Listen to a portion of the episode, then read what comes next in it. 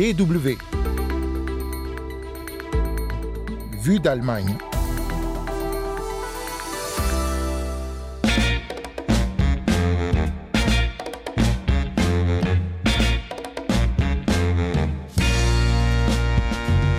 Le Festival du film africain de Cologne a refermé ses portes après dix jours de projections et débats. Dans ce numéro de Vue d'Allemagne, je vous propose quelques morceaux choisis de la programmation de cette 30e édition. En deuxième partie de ce magazine, reportage en Espagne, dans la plus grande usine de dessalement d'Europe. On y dessale de l'eau de mer pour combattre la sécheresse, mais cela coûte cher en énergie. Vous écoutez Vue d'Allemagne, c'est Anne Touzé au micro. Willkommen et bienvenue. Irons-nous encore au cinéma en 2052 La question est posée dans le catalogue du Festival du film africain de Cologne qui a tenu sa 30e édition du 15 au 25 septembre dernier dans cette métropole de l'ouest de l'Allemagne. C'était aussi un des sujets débattus lors d'une après-midi consacrée à l'histoire des festivals de cinéma africains. Le réalisateur tunisien Mohamed Chalouf y présentait un documentaire sur le FESPACO, le plus grand festival de cinéma du continent. Plus de 20 ans après le tournage de son film, il est plutôt pessimiste sur l'avenir du cinéma en Afrique. Le cinéma africain ne circule ni à l'étranger ni dans le continent. L'Afrique n'a pas su euh, maintenir ses salles, ils ont été euh, fermés, euh, transformés en supermarchés, transformés même en lieu d'église, les églises et les sectes qui sont en train de pousser en Afrique. Et le problème, au lieu de se résoudre, est devenu beaucoup plus compliqué. L'Afrique n'a peut-être plus de cinéma, mais elle a des cinéastes qui ont des histoires à raconter. Une partie de la programmation du festival était consacrée à des films de la collection Generation Africa, des films documentaires réalisés par de jeunes cinéastes africains et produits en partenariat avec la Deutsche Welle Academy.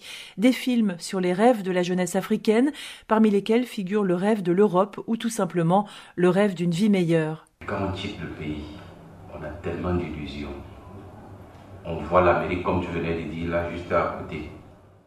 La maison du migrant à Gao, dans le nord du Maï, envoie passer du rêve. Situé aux portes du désert, le refuge dans lequel Ousmane Samasekou a passé deux ans à recueillir les témoignages d'exilés accueille celles et ceux qui veulent tenter la traversée du Sahara, mais aussi ceux qui en sont revenus, brisés par des expériences qu'ils peuvent à peine raconter. Moi, personnellement, qui est assis aujourd'hui, même à mon propre ennemi, si tu as un travail de 10% dans le pays, je te conseillerais de gagner ton 10% dans le pays que de chasser un 30% d'illusion.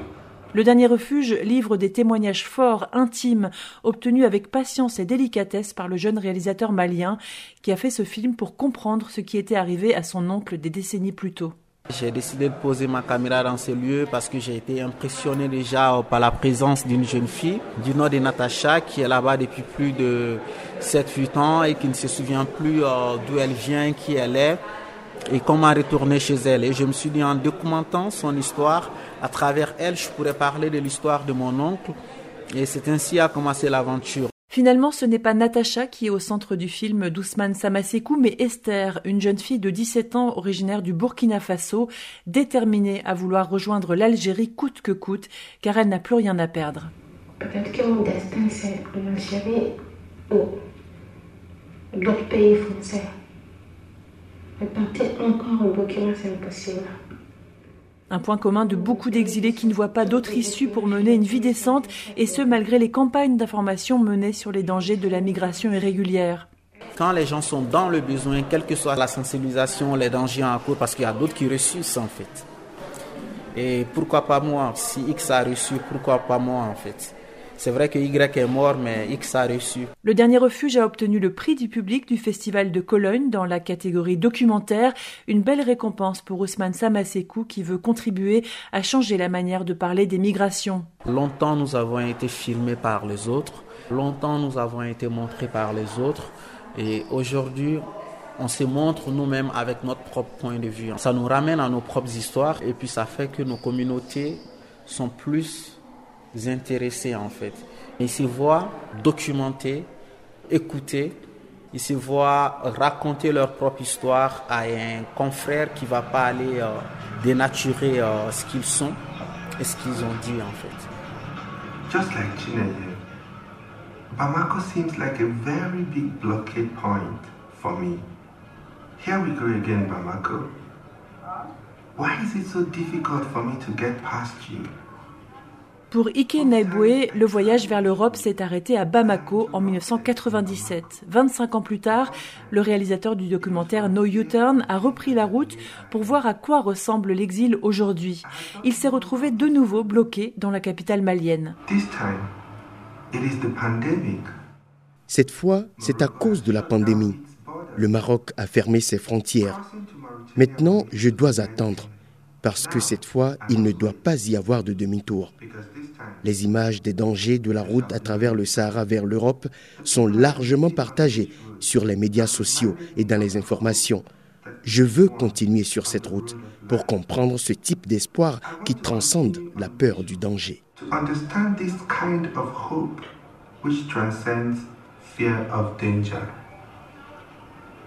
Dans son film, Ike Naibwe retrouve les villes qu'il avait traversées en 1997 depuis le Nigeria, mais cette fois pas de demi-tour.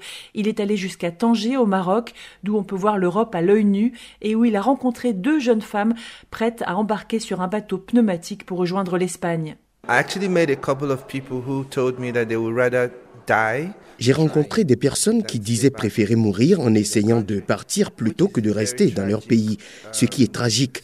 Je pense que c'est une accusation envers les gouvernements africains qui sont tellement irresponsables que les gens qu'ils sont censés représenter et pour lesquels ils sont censés créer un environnement favorable sentent qu'il n'y a rien pour eux dans leur propre pays et qu'ils sont prêts à risquer leur vie car ils pensent que même s'ils meurent, ce sera mieux parce que rester dans leur pays signifie la mort pour certains d'entre eux. Un environnement de vie défavorable, c'est une expérience que connaît bien Yoro Lidel Le réalisateur du Sénégal est venu à Cologne présenter son court-métrage La danse des béquilles. Le film raconte l'histoire d'une jeune femme en fauteuil roulant, condamnée par sa famille à mendier dans la rue, mais qui se révolte contre sa condition en décidant de devenir danseuse avec succès. Yoro Lidel lui-même se déplace avec des béquilles. Son histoire donne de l'espoir. J'ai voulu faire un film sur l'engagement, sur le refus parce que parfois on nous montre des œillères. J'ai choisi une personne handicapée parce que je suis personne en situation de handicap. J'ai choisi la danse parce que la danse c'est pas facile comme métier. C'est l'engagement que je voulais montrer à travers ça. Aussi c'est plus artistique, c'est plus beau à filmer un groupe de danse que je voulais faire un film qui bouge en même temps quoi. L'accueil réservé au film de Yoroli Del Liang est à la hauteur de son engagement puisqu'il a lui aussi obtenu le prix du public dans la catégorie court métrage. Pour le réalisateur sénégalais, il s'agit de donner une autre place au handicap dans le cinéma. Des personnes handicapées dans les films ne sont pas trop valorisées.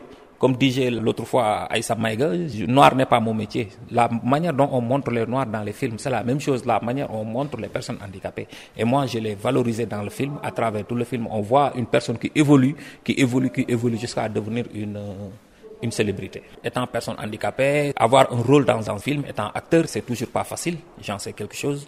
C'est à nous d'abord de montrer le ton. Moi, c'était mon rôle de le faire, de donner mon point de vue par rapport d'abord prendre une personne et de le faire jouer. Et c'est possible. Ce film est en train de faire le tour du monde avec beaucoup de prix. Et c'est une personne handicapée qui l'a réalisé et c'est une personne handicapée qui l'a joué.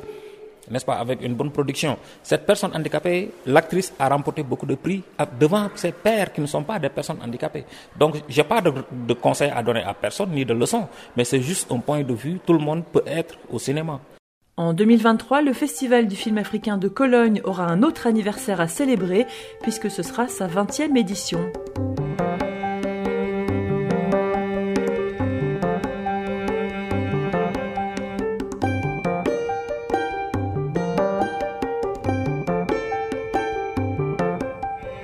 d'Allemagne, deuxième partie. La pluie tombe depuis quelques semaines sur certaines parties de l'Europe, mais le niveau des fleuves est encore loin d'être revenu à la normale. Une bonne partie de l'Espagne notamment est exposée à la sécheresse, conséquence des différentes vagues de chaleur et du manque de pluie. Là-bas, pour faire face au manque de précipitations, on dessale l'eau de mer. C'est une solution qui intéresse de plus en plus certains pays d'Afrique qui eux aussi sont touchés par la sécheresse. Le Sénégal, par exemple, a commencé les travaux de sa première usine de dessalement à Cœur-Momar. Cette installation ressemblera justement à celle de Barcelone, la plus grande usine de dessalement d'Europe. Notre correspondant en Espagne, Henri de Laguéry, est allé à Barcelone visiter cette infrastructure aussi nécessaire qu'énergivore. Écoutez son reportage. À Barcelone, l'eau du robinet vient en partie de la Méditerranée à la sortie de la ville, derrière l'aéroport d'El Prat, à 2 km du rivage. Une canalisation pompe l'eau de mer à 30 mètres de profondeur pour l'envoyer jusqu'à l'usine. L'eau est d'abord filtrée pour la débarrasser de ses impuretés, puis vient la séparation du sel dans cette forêt de tubes et de citernes. Carlos Miguel dirige l'usine. L'eau entre dans ces tubes. À partir de là, on produit deux types d'eau. De l'eau sans sel, qui n'est pas encore potable car il manque le traitement final, et de la saumure. Cette eau, c'est celle qui n'a pas pu traverser la membrane. Elle s'en va vers la station d'épuration avant d'être renvoyée vers la Méditerranée. Il faut près de 2 litres d'eau de mer pour produire 1 litre d'eau potable. C'est beaucoup, mais le ratio s'est largement amélioré. Il a été divisé par deux grâce au progrès technologique de ces dernières années. C'est un processus complexe, mais relativement rapide, nous explique Carlos Miguel. Le processus complet le processus complet du traitement de l'eau dure 5 heures et à peu près, entre le moment où on la récupère en mer jusqu'au moment où elle arrive dans la station de distribution de San Juan d'Espi. C'est à 12 km d'ici et c'est de là qu'elle est ensuite distribuée dans tout le réseau.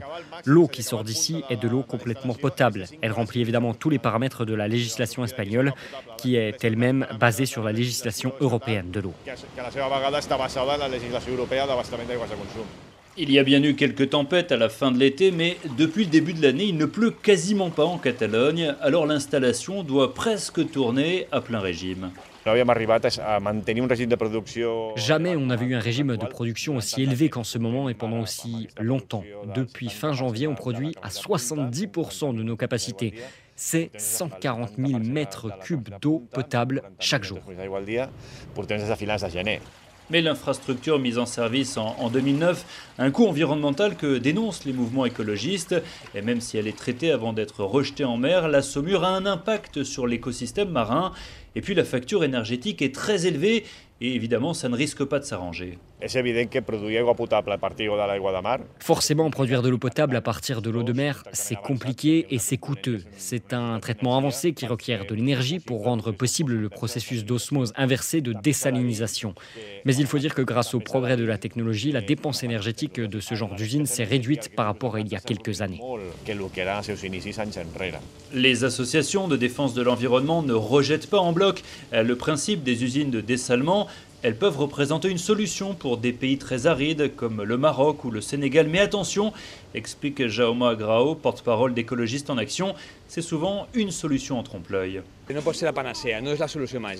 Ce n'est pas la panacée et ce n'est pas une solution magique. Au lieu d'avoir encore plus d'eau disponible, ce qu'on doit faire, c'est réduire au maximum notre consommation.